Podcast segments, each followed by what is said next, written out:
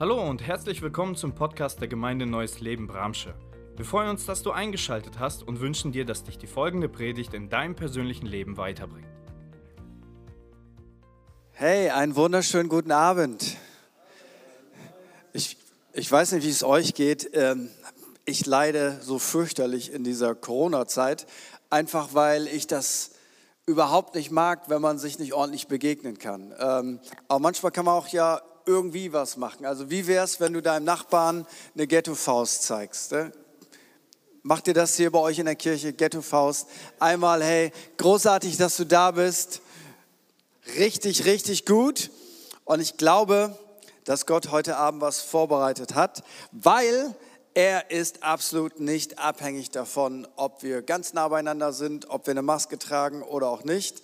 Und früher war es ja so, wenn du eine Maske auf hattest, dann ähm, haben alle Leute schon die Hände hochgehoben und über Banküberfall, ähm, das wäre heute das kleinste Problem. Banküberfall, ähm, meine Güte, Banküberfall, da hätte ja gar keiner mehr Angst, sie wollen nur die Bank überfallen. Nein, sie können mich anstecken.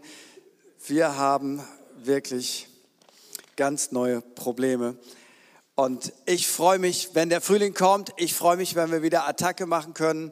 Ich freue mich, wenn wir Deutschen wieder Weltmeister im Organisieren werden. Irgendwie haben wir in den letzten 20 Jahren was verloren. Ich dachte immer, wir können alles organisieren. Weißt du, ähm, ist egal was ist, selbst wenn drei Leute da sind, wir machen einen Plan. Wir haben eine Organisation. Wir, wir machen das ganz kompliziert. Inzwischen haben wir 14 Jahre gebraucht, um einen Flughafen in Berlin zu bauen.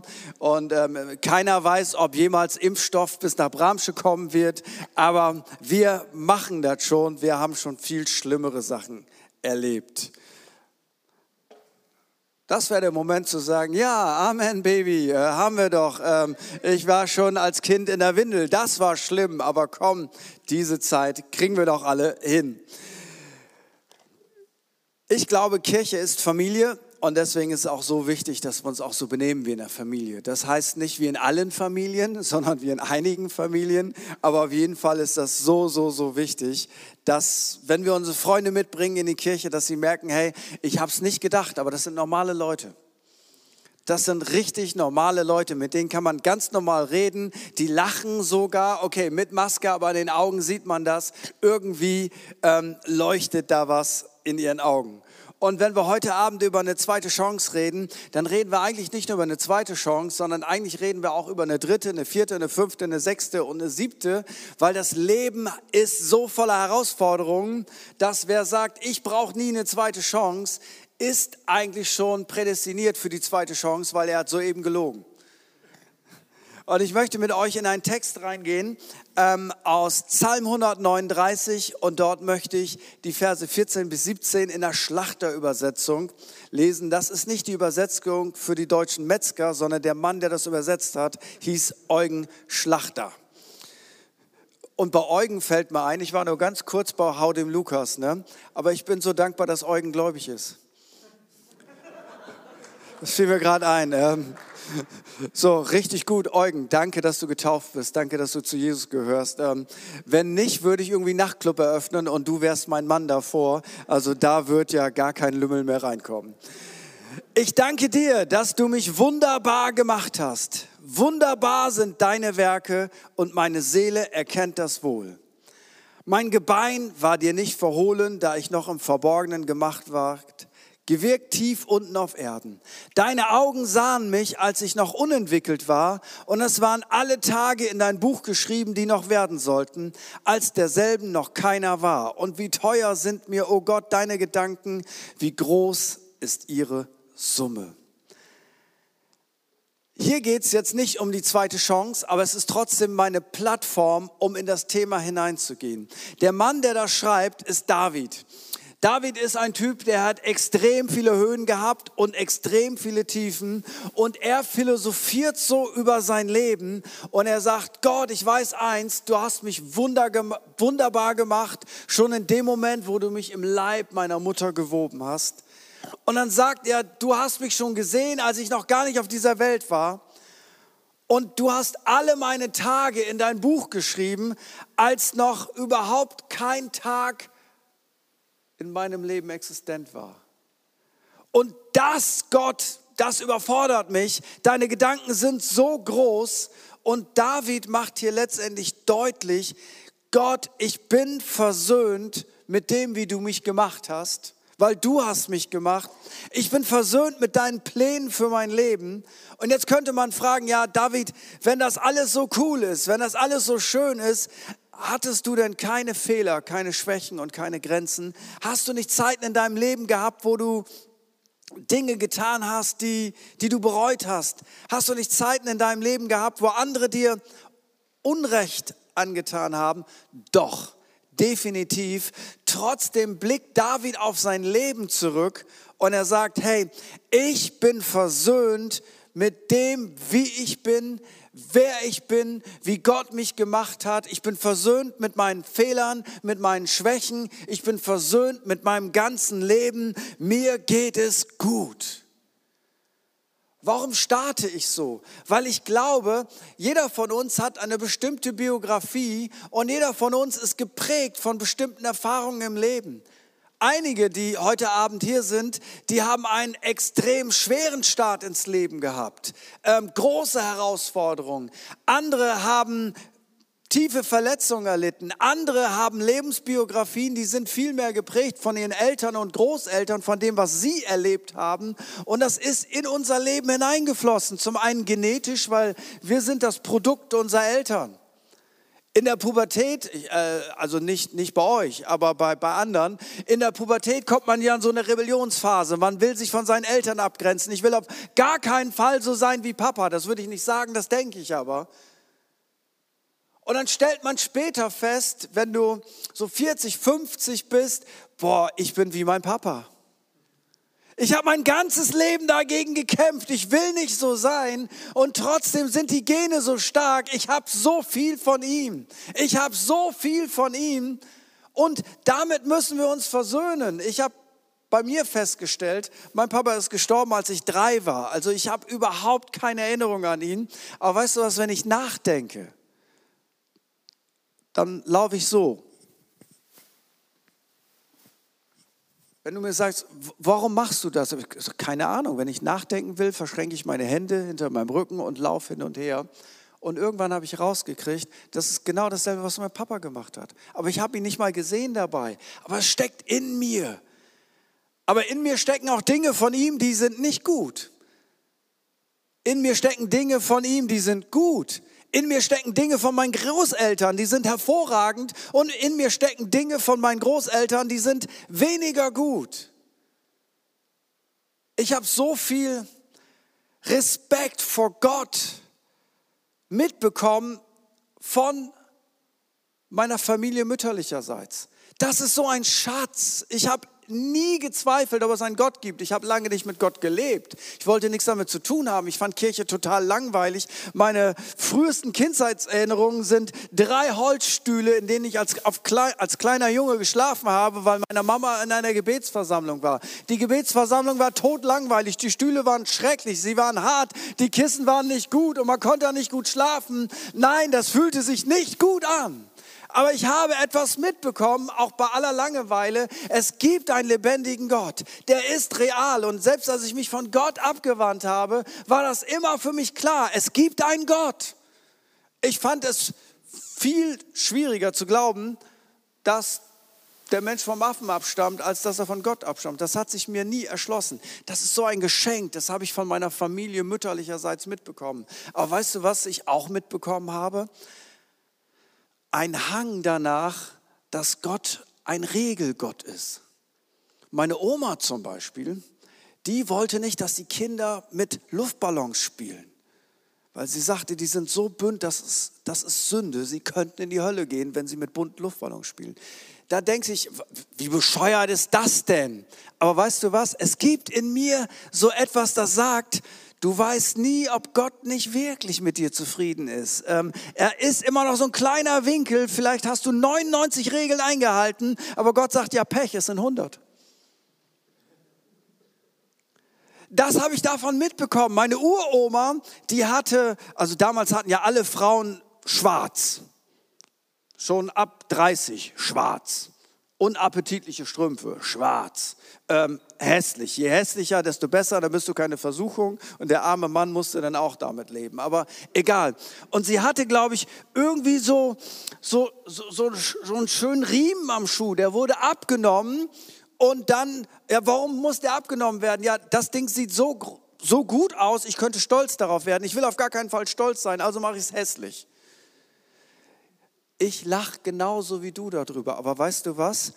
Ein bisschen ist es Teil meiner Biografie, dass ich nicht denke, ah, vielleicht ist Gott nicht doch so. Ähm, also so ein bisschen wenigstens, so kann ich mir sicher sein. Aber weißt du was?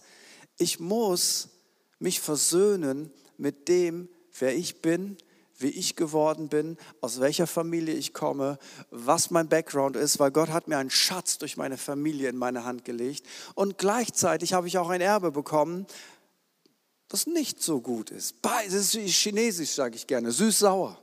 Beides ist da und ich will nicht bitter sein, ich will dankbar sein und ich muss mich versöhnen mit dem, wer ich bin. Ich muss mich versöhnen damit, dass ich so bin, wie ich bin.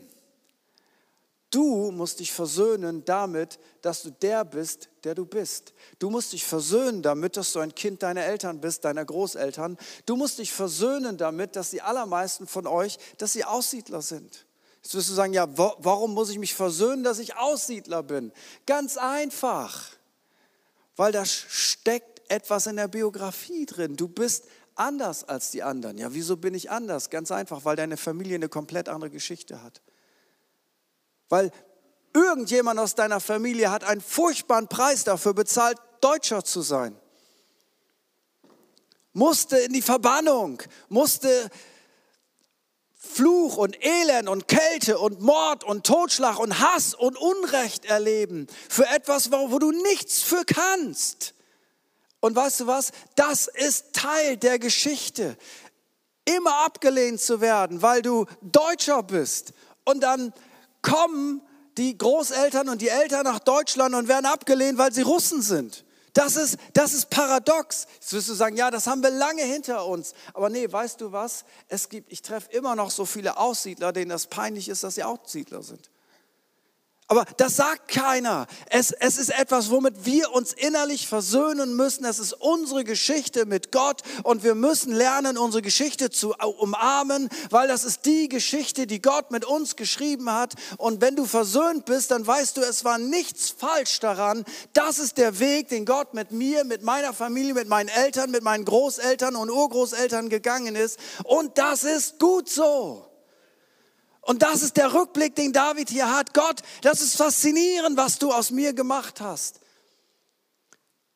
Weil wenn du nicht mit dir selber versöhnt bist, und das ist keine Frage von Alter, obwohl ab 40 wird's kribbelig, da musst du damit anfangen, sonst kriegst du eine Midlife-Crisis und dann tust du Dinge, die willst du gar nicht tun und die sollst du nicht tun. Es ist so wichtig, dass uns das gelingt. Jetzt wirst du sagen, ja, aber geh noch mal auf David zurück. Nun, auch David hat Fehlentscheidungen getroffen in seinem Leben und ihre Konsequenzen sind Teil seiner Biografie.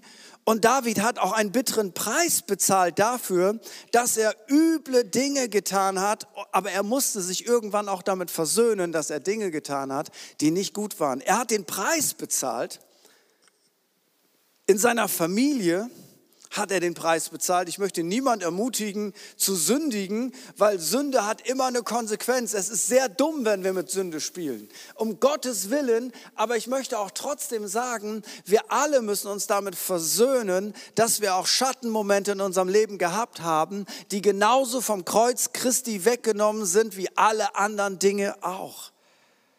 Und wenn wir über den Ehebruch von David nachdenken, also David war ein cooler König, David sah gut aus, sagt die Bibel, also ein attraktiver Mann, erfolgreich, David ist bis heute der, der Israel zu seiner größten Blüte geführt hat. Er hat alle seine Kriege gewonnen. Er war König, er hatte die hübschesten Frauen, er sah gut aus, er hatte Wohlstand ohne Ende. Und weißt du was, auf dem Höhepunkt dessen, wo er jede Frau haben konnte, wo er megamäßig gut aussah, wo er Gold und Silber und Wohlstand hatte, auf dem Höhepunkt dessen wird ihm langweilig, weil David hat für einen Moment vergessen, wissen, dass Sex, Glück, Geld Auto, Haus, Bankkonto sind nice to have, aber sie werden nie unser Herz satt machen.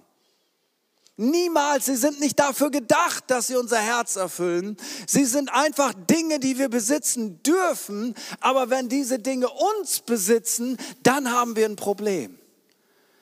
Und David hat das vergessen, obwohl er war gläubig, er war Psalmist, er kannte Gott, er liebte Gott, er hatte eine Salbung, er war berufen und er hatte alles. Und weißt du was, als er alles hatte, wurde ihm langweilig. Er hat seine Leidenschaft verloren, keine Vision mehr. Und die Bibel sagt uns, es gibt einen Moment in seinem Leben, da ist er gelangweilt und jetzt ist der Moment, eigentlich Attacke zu machen, Vision, neues Land einzunehmen. Ähm, die Könige gehen im Frühjahr raus, erobern neues Land und er denkt in diesem Jahr, ach, ich habe keinen Bock, ich habe schon so viel erobert. Ich bleibe zu Hause, ich schicke meine Armee und ähm, die können mir eine WhatsApp schicken. Wie sieht es gerade aus? Ey, geil, wir stehen hier vor dem Tor, ballern den weg, Hammer. Aber habe ich schon zehnmal erlebt kein Reiz mehr. Das ist wie das neue Auto, weißt du, wenn ich das Auto hätte, wenn ich das Auto hätte. Und dann hast du es nach drei Wochen, ja, meine Güte, Nachbar hat noch ein besseres Auto.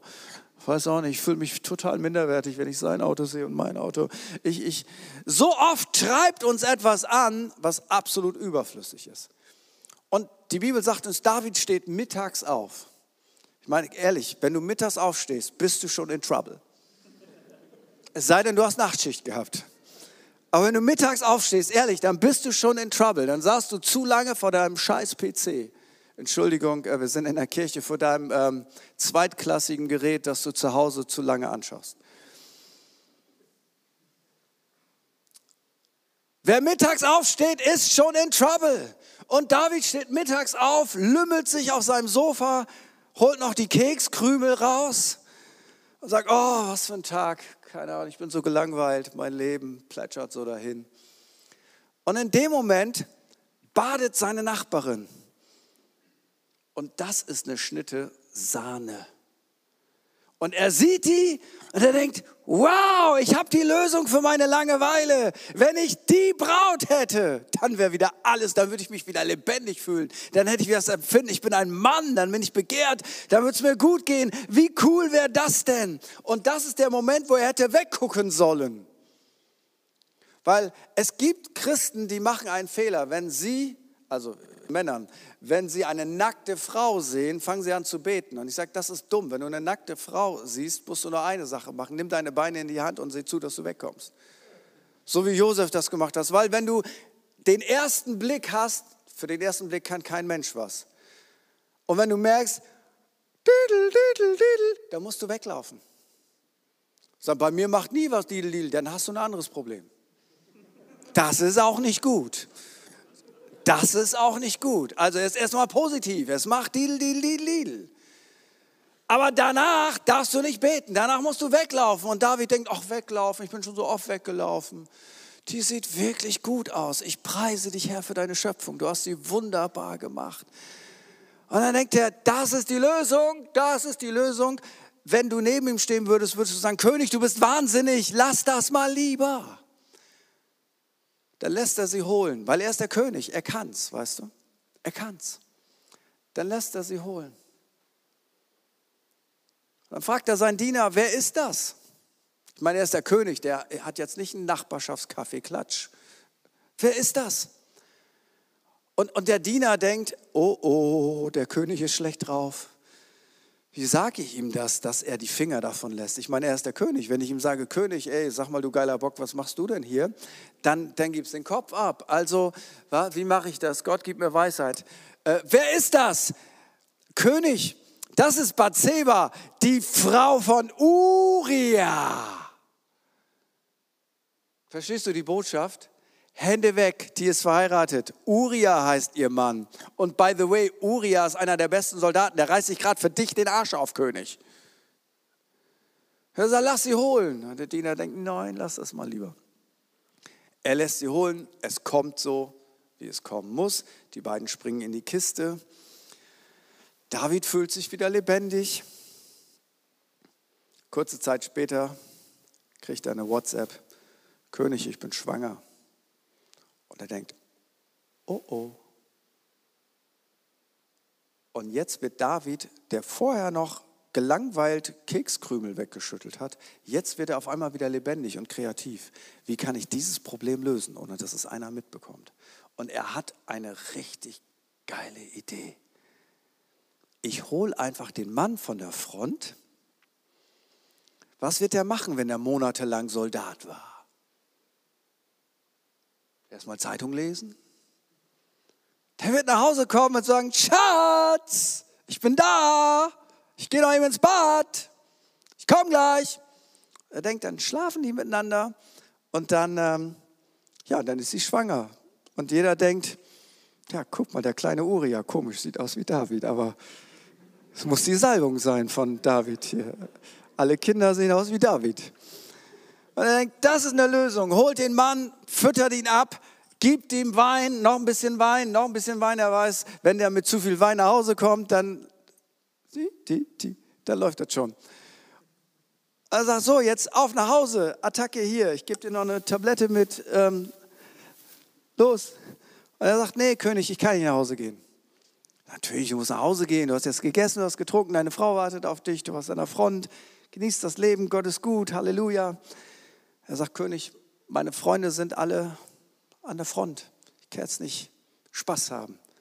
Ich, ich, ich bin im, im, im Frontmodus. Und David denkt, scheiße, warum hat der so einen guten Charakter? Und dann kriegt er noch eine Idee, er wird noch kreativer. Wie werde ich das Problem los? Und dann gibt er mir einen Brief mit an seinen Vorgesetzten. Lieber Vorgesetzte, das ist Uriah, das ist ein Hammertyp. Seht zu, wenn wir die Stadt erobern, dass er in der ersten Reihe ist und dass er einer der Ersten ist, der stirbt. Der General liest das und denkt, was hat der Uriah wohl verbrochen? Was hat er wohl Böses gemacht gegenüber dem König, dass der König will, dass er stirbt? Aber er ist einfach nur gehorsam. Nein, der Mann hatte gar nichts gemacht. Der war einfach nur loyal. Das war einfach nur ein guter Mann. Erste Reihe, zack, der General schickt einen Brief zurück, sagt König, macht dir nichts draus, Urias gefallen. So ist es im Krieg. Heute trifft es den, morgen trifft es den und der König denkt, Problem erledigt.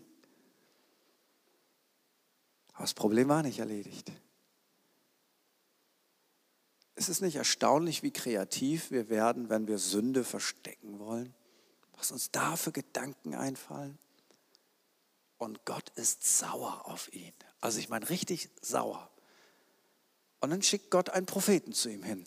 Aber er schickt nicht so einen typischen Alttestament-Propheten hin. Also typischer Alttestament-Prophet ist, tritt die Tür ein, boom, König, wehe dir, Zorn, Niederschlag, Totschlag, Rache, Vernichtung, Feuer, so alttestamentlich. Attacke! Macht Gott nicht. Gott schickt Nathan hin. Und Nathan ist ein Geschichtenerzähler, ist gerade wieder modern, 21. Jahrhundert. Storytelling heißt das heute. Und Nathan sagt, ey König Alter, was geht? Hey Nathan, großartig. Äh, Nathan sagt, weißt du was? Ich habe was ganz fürchterliches gesehen. König, kann ich dir das erzählen? Jo. König, weißt du, ähm, das ist ein richtig mega fetter, reicher Typ der kriegt Besuch. Und der Typ hat so viel Schafe, meine Güte, das ist wie ein Meer von Schafen. Und er kriegt Besuch und will, will natürlich auch ein gutes Schaf schlachten für seinen Nachbarn, denkt aber, meine Schafe habe ich keinen Bock drauf, gönne ich ihm auch gar nicht. Und dann holt er sich das Schaf vom Nachbarn, der hat genau ein Schaf. Eins. Und mehr hat er auch nicht, nur ein Schaf und er klaut dem Nachbarn dieses eine Schaf, obwohl er selber genug hat, äh, tötet das Tier, setzt das dem vor, obwohl er selber hunderte von Schafe hat. König wollte nur mal fragen, wie findest du das denn? Und der König ist empört. Wahnsinn! In meinem Königreich, der Mann ist des Todes. Töten! So interessant, wie wenn andere Leute was falsch machen, wie schnell wir damit sind, mit unserem Finger zu zeigen, oder? Was man darf und was man nicht darf und was verboten ist. Wie kann man das? Das könnte mir ja nicht im Leben nicht und so weiter und so fort. Bei anderen sind wir ganz schnell. Und dann sagt Nathan, ah, König, Ende der Geschichte ist folgendes, du bist der Mann. Du hast hier ein Harem voll Frauen und was musst du machen? Ausgerechnet die eine Frau, die dir nicht gehört, die willst du haben. Jetzt hat der Mann eine Beule, weil er ist nicht der Mann aus der letzten Reihe, er ist der König. Und er ist nicht nur König, er ist auch noch Psalmist, der schreibt geistliche Lieder. Er ist auch noch Prophet, er ist auch noch ein Mann Gottes. Und jetzt, und jetzt, und jetzt, und jetzt, und jetzt, und jetzt, nein! Wenn jetzt die Geschichte aus wäre, dann wäre es eine ganz schlechte Geschichte. Kann, kannst du dir vorstellen, also ich habe ein Fable für Sport. Kannst du dir vorstellen, du bist ein 400 Meter Läufer und du, du, du läufst bei Olympia für dein Land. Und du, du bist eine Außenseite, aber irgendwie nach 300 Metern kriegst du eine zweite Luft und du, du liegst in Front. Alle anderen sind hinter dir. Du, du siehst die Ziellinie schon. Und du, du siehst dich schon auf dem Treppchen. Du hast schon Gold. Du, du überlegst schon, mit wem du alle Selfies machst und was deine Familie sagt und wie viele Werbeverträge es gibt. Du läufst auf Gold zu und vor lauter Begeisterung passt du nicht mehr auf, wie du läufst und du fällst hin und du stolperst und alle anderen rennen an dir vorbei. Und statt Erster bist du Letzter. Und alle haben es gesehen. Was, was würdest du jemandem geben, der dir in dem Moment sagt, weißt du was, ich habe etwas für dich, ich habe eine Zeitmaschine und du kannst da einsteigen und in dem Moment, kurz bevor du gestolpert bist, dann kommst du raus und du weißt, was passieren wird und jemand sagt dir, du darfst einfach nochmal. Dein Fail hätte es gar nicht gegeben, du darfst einfach nochmal. Wir spulen das einfach zurück. Du darfst noch mal. Was würde der dafür geben? Aber weißt du was? Das, was Jesus Christus uns anbietet, ist viel mehr als du darfst noch mal. Weil er sagt dir durch sein Wort und durch das, was er getan hat, weißt du was? Ich bin nicht nur der Gott der zweiten Chance, sondern ich bin der Gott, der dir sagt, wenn du es richtig verbockt hast, Klammer auf, weil das, was wir richtig verbocken, tun wir in der Regel nicht mit Absicht. Wenn du es mit Absicht tust, bist du sowieso lost. Aber was wäre, wenn Gott dir sagt, du darfst noch mal, das, wofür du dich am meisten schämst, was du noch keinem Menschen gesagt hast, gesagt hast. Und Gott sagt dir einfach, weißt du was, du darfst das nochmal probieren. Spiel es nicht aus. Du darfst nochmal. Was, was würde das für einen Mann wie David bedeuten? Und ja, David hat einen fürchterlichen Preis bezahlt. Die Geschichte geht so weiter. Ähm, Uriah ist tot, jetzt heiratet er Bathseba. Sie wird seine Ehefrau, seine Ex-Geliebte wird seine Ehefrau ähm, aber er ist schuldig, Mord, Ehebruch und dann kommt ein Kind und das erste Kind von David und Bathseba, es stirbt. Und David zahlt einen fürchterlichen Preis für seine Schuld. Das meinte ich mit, lass uns das nie lächerlich nehmen. Sünde hat immer einen Preis. Und weißt du was? David sieht sein Kind sterben und er denkt, ja, habe ich verdient. Habe ich verdient. Jetzt bekommen die beiden ein zweites Kind. Und dieses zweite Kind stirbt eben nicht. Und dieses zweite Kind hätte es aber gar nicht geben dürfen. Wenn alles normal gelaufen wäre, hätte es dieses zweite Kind nicht gegeben. Wenn er nicht mit Bathseba in die Kiste gesprungen wäre und nicht den Mann getötet hätte, dann hätte es dieses zweite Kind nicht gegeben. Dieses Kind sollte niemals existieren.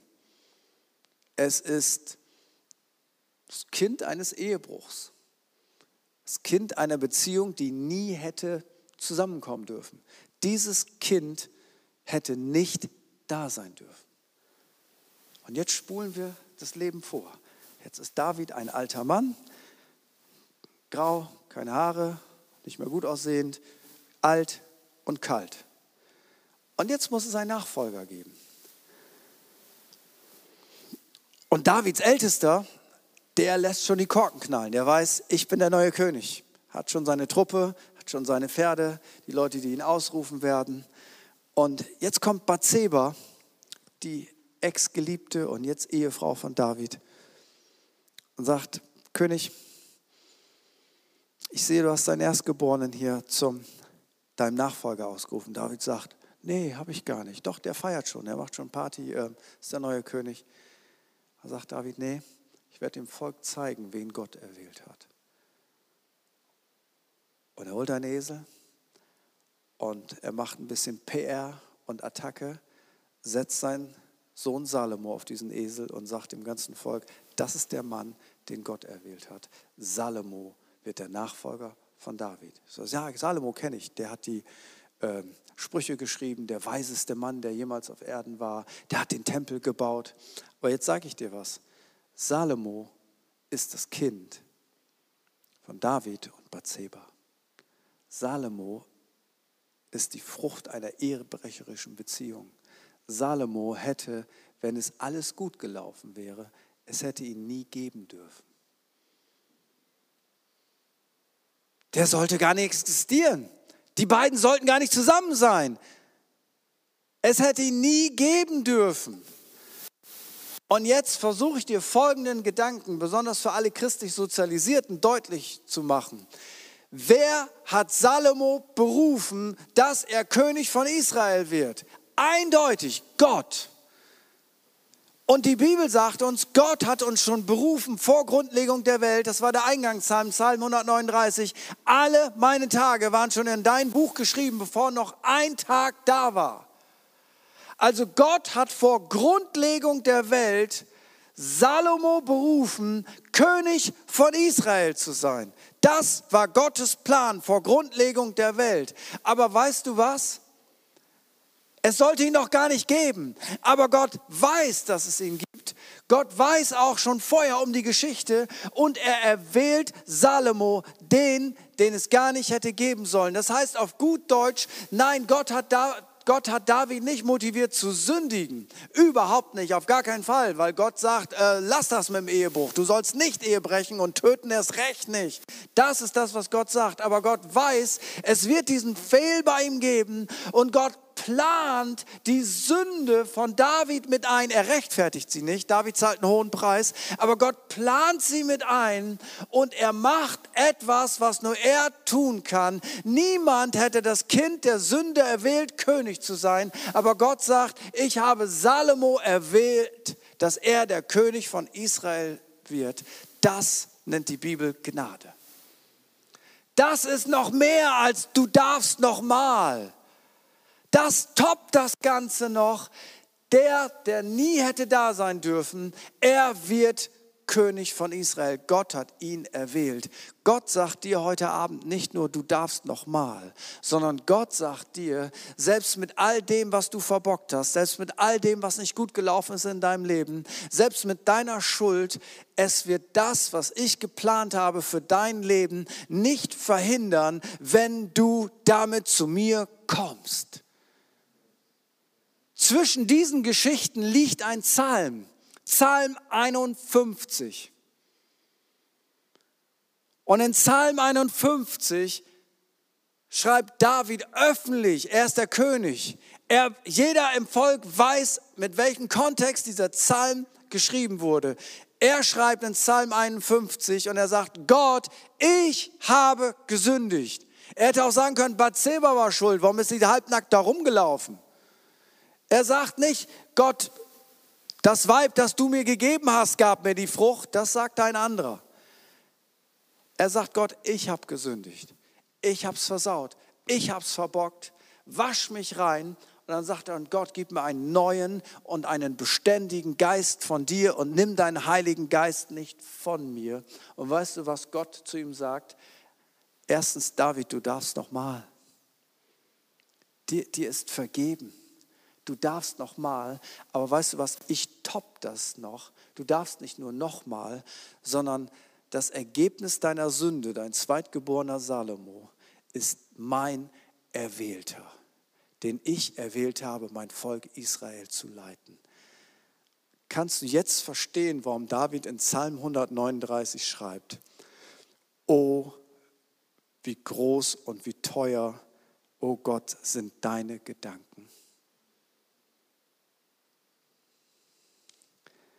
Ich sage es mal ganz platt. Wenn wir unser Versagen und unsere Schuld in Gottes Hände legen, dann wird aus unserem Mist der Dünger für Gottes Wachstum in unserem Leben. Gott ist der, der in der Lage ist, aus dem Mist unseres Lebens Dünger zu machen, damit sein Reich gebaut wird. Und weißt du was? Du kannst überall kannst du gucken, wo Menschen positiv andere Leute prägen. Es hat was mit oft mit ihrem Versagen und mit ihrer schweren Biografie zu tun. Ich komme aus einer total kaputten Familie. Ich habe eine gruselige Kindheit gehabt. Ähm, da war nicht viel Schönes daran, also wirklich nicht viel Schönes. Ähm, ich habe hab mir immer gewünscht, in einer anderen Familie aufgewachsen zu sein. Aber weißt du was? Ich bin dann mit 16 Jesus begegnet. Und weißt du was? Seitdem ich denken kann als Pastor, habe ich dafür gearbeitet, gelebt, gebetet, gespendet, gerungen, Beziehungen gebaut,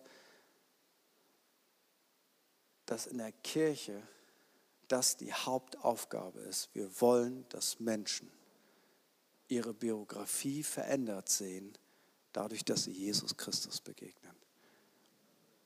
Und weißt du, was der Hauptgrund ist? Der Hauptgrund ist meine eigene Geschichte. Ich war kein cooles Christenkind. Ich war der Outlaw. Ich war der, ich war der Freak. Ich bin der, der Sünder. Ich war der Kaputte. Ich war der Abgelehnte. Ich war der Drogenbenutzer. Meine Kumpels, Knast, Heroin, Methadon, das sind ihre Geschichten. Ich bin Pastor. Und weißt du was? Ich bin nicht Pastor, weil ich so gut bin. Ich bin nicht Pastor, weil ich so willensstark bin. Ich bin nicht Pastor, weil ich so eine tolle Familie habe. Ich bin nicht Pastor, weil meine Eltern so, so super waren. Ich habe eine Begegnung mit Jesus gehabt. Und seitdem ist, glaube ich, nicht ein Tag vergangen, seitdem ich im Dienst bin, wo ich nicht deutlich mache, wenn ich irgendwo in einer Kirche aktiv bin und Menschen kommen nicht mehr zu Jesus Christus, dann bin ich der falsche Mann an dem Ort. Ich bin nicht dazu geboren, Christen zu unterhalten. Klammer auf, ich, ich spreche total gerne zu Christen, also das ist meine Familie, ich liebe sie. Aber wenn nicht mehr Menschen, so wie ich mal einer war, zu Jesus kommen, dann hat die Kirche irgendetwas falsch gemacht. Wenn diese Menschen keinen Platz mehr haben, wenn das nicht mehr möglich ist, wenn der Heilige Geist Menschen nicht mehr so berühren darf, wie er mich berührt hat und mein Leben von, von Zero to Hero gebracht hat, ja, aber weißt du was? Der Schmerz meiner Vergangenheit ist jetzt der größte Motor und Antrieb meines Dienstes. Warum will ich, dass neue Kirchen gegründet werden? Ich habe mein, seitdem ich denken kann, habe ich mitgeholfen. Ich glaube, auf der Fahrt habe ich gezählt heute. Ich glaube, in den Gemeinden, wo ich Pastor war, sind bisher 27 neue Kirchen entstanden. Weißt du, was der Grund ist?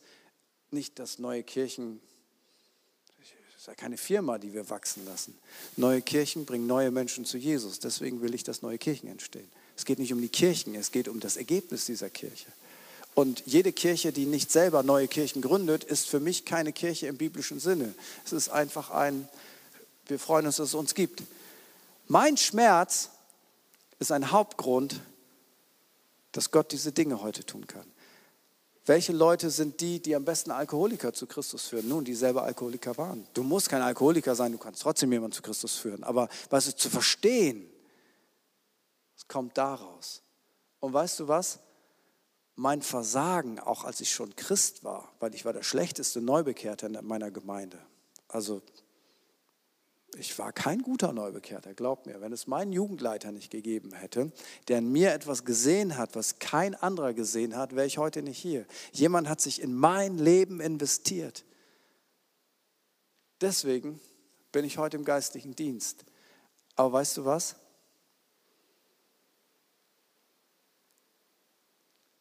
Deswegen kann ich auch immer noch mit Nichtchristen reden, ohne dass sie denken, Entschuldigung, ich verstehe sie nicht, sie sprechen so christonesisch. Ich, ich weiß nicht genau, was sie sagen. Die Herrlichkeit der Salbung, die überschwängliche Größe.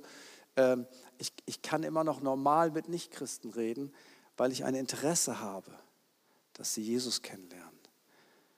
Mein Mist ist Dünger geworden für sein Reich. Und jetzt komme ich zu dir heute Abend. Du hast eine andere Geschichte. Wahrscheinlich hast du eine viel bessere Geschichte wie David. Und du hast sicher noch keinen umgebracht. Und wahrscheinlich hast du auch nicht Bathseba in, in deine Kiste gebracht. Und wie auch immer. Aber weißt du was? Das Prinzip ist immer gleich.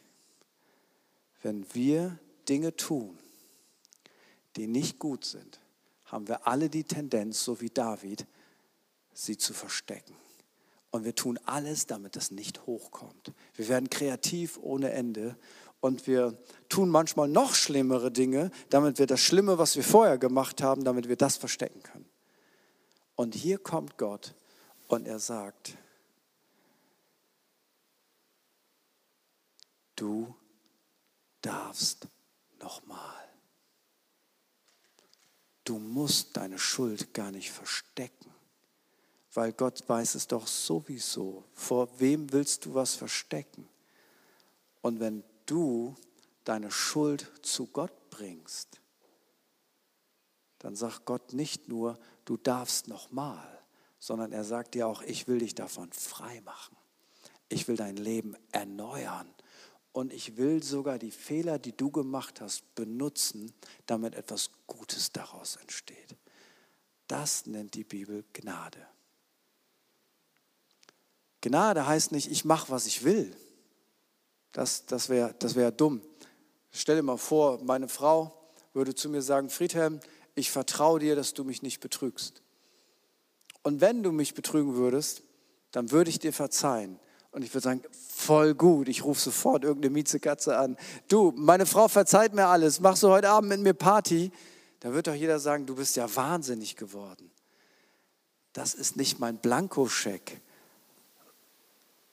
aber es ist die Sicherheit, die in meiner Seele Fuß fasst. Ist egal, was passiert. Ich darf noch mal. Seine Gnade ist größer als alles, was ich jemals in meinem Leben verstehen könnte. Und je mehr du diese Gnade verstehst, desto weniger willst du sündigen. Nicht mehr, weil das macht was mit deinem Herzen. Lass uns zusammen aufstehen.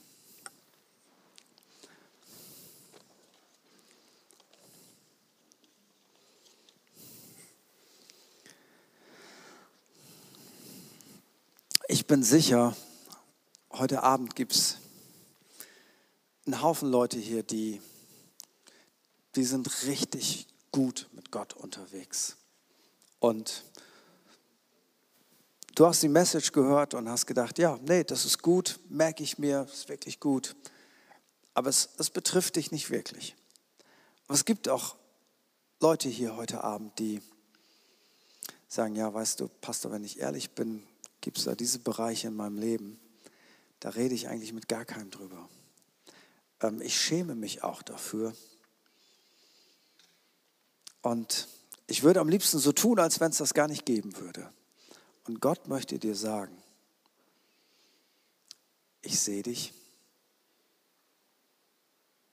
Du bist vor mir wie ein aufgeschlagenes Buch. Und ich schaue nicht mit Abscheu auf dich, sondern ich schaue mit meiner Gnade auf dich.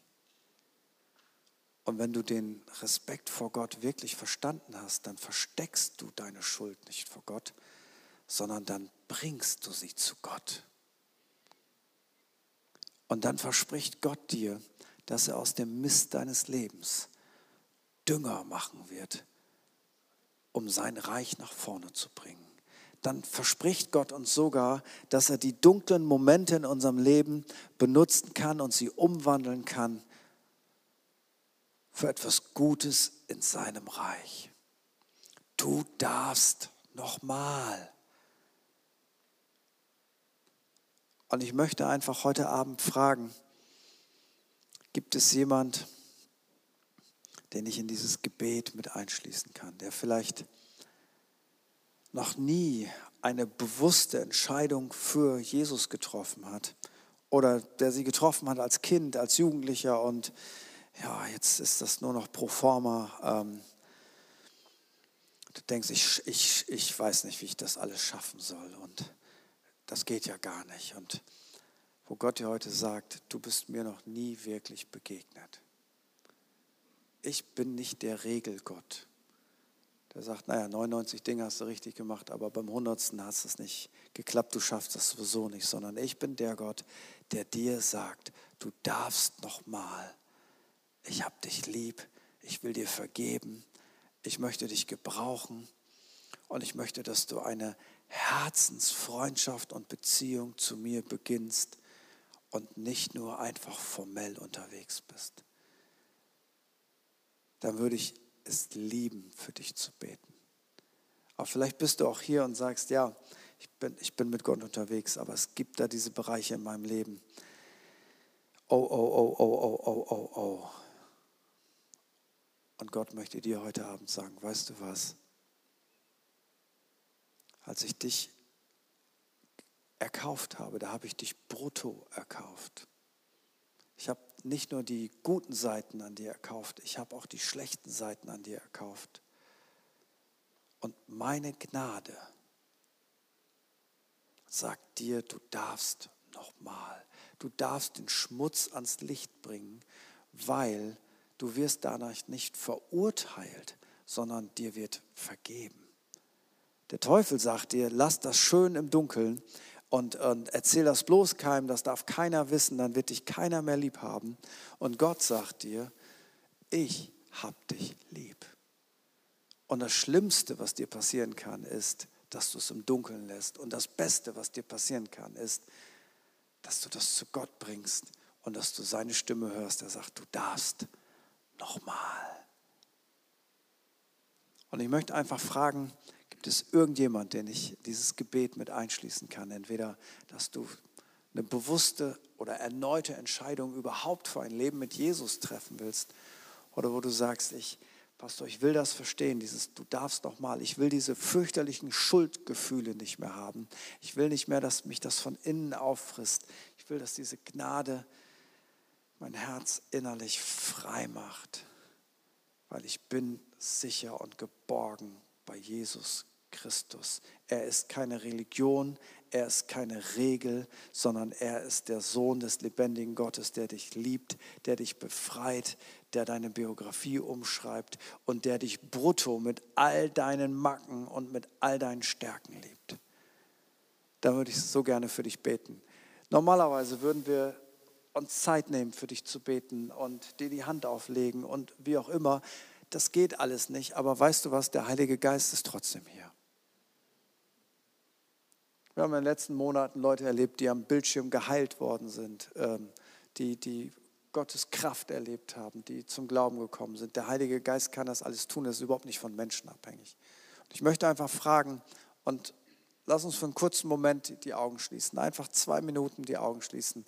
Gibt es jemand, der sich bei Frage 1 oder bei Frage 2 angesprochen gefühlt hat und sagt, hey, kannst du für mich beten, dass ich, dass ich das mit meinem Herzen ergreifen kann, weil ich, ich brauche diese Gnade. Dann lade ich dich ein, einfach da, wo du bist, dass du einfach deine Hände Gott entgegenstreckst. Einfach da, wo du bist. Ganz bewusst, nicht, nicht alle, aber die, die sagen, ich brauche diese Gnade. Ich, ich will nochmal. Ich will das verstehen. Ich will keine Schuldgefühle haben. Ich habe das verstanden. Wenn ich den Dreck meines Lebens zu Jesus bringe, dann darf ich nochmal. Und er verurteilt mich nicht. Er schimpft nicht, sondern er vergibt mir und er gibt mir eine neue Chance. Und er verändert mein Herz. Und irgendwann brauche ich nicht nochmal, weil ich habe es verstanden und ich habe es richtig gemacht.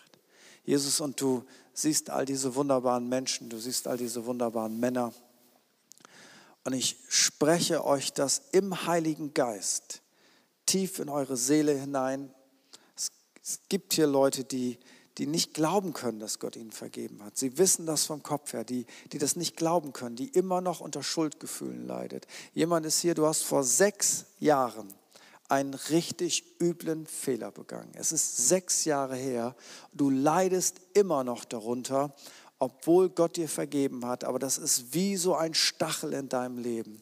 Und ich möchte dir heute zusprechen, wenn Gott nicht mehr an deine Sünde denkt, die er vergeben hat, dann brauchst du auch nicht mehr daran zu denken. Im Namen Jesus spreche ich dir zu, dir ist vergeben. Es ist vergessen. Du durftest nochmal und du bist wieder die Wege Gottes gegangen. Und ich sage dir heute im Namen von Jesus, Gott ärgert sich nicht über dich, Gott ist nicht böse, sondern Gott freut sich. Er ist richtig happy, dass du mit ihm jetzt den Weg gehst, dass du die Dinge angepackt hast. Du darfst nochmal, dir ist vergeben.